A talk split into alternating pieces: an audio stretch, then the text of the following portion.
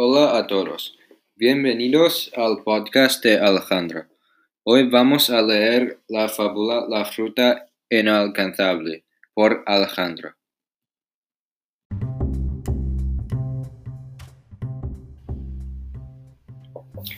La fruta inalcanzable. Un día había una cabra y un mono de, en el valle. Hubo una hambruna así que no había mucha comida. La cabra y el mono buscaron comida, pero no pudieron encontrar ninguna. Cuando casi pierden la esperanza, vieron un árbol con muchas frutas buenas. Sin embargo, estuvo encima de un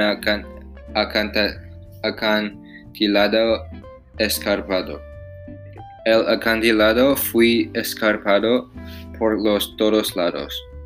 El mono probó a escalar, pero no pudo. La cabra lo escaló fácilmente. Cuando llegó a la cima, vio que el árbol fue muy alto. Después, el regreso, uh, regreso al valle y le contó al mono sobre la situación.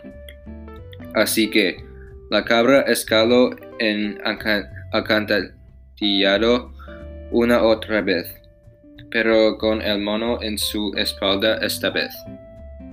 Cuando llegó a la cima, el mono saltó al árbol y tocó muchas frutas. El mono trajo la mitad de las frutas a la cabra, y ellos detuvieron su hambre. La moraleja es que colaboración es mejor que solo, porque cada persona tiene habilidades diferentes y a veces es imposible si no tiene colaboración.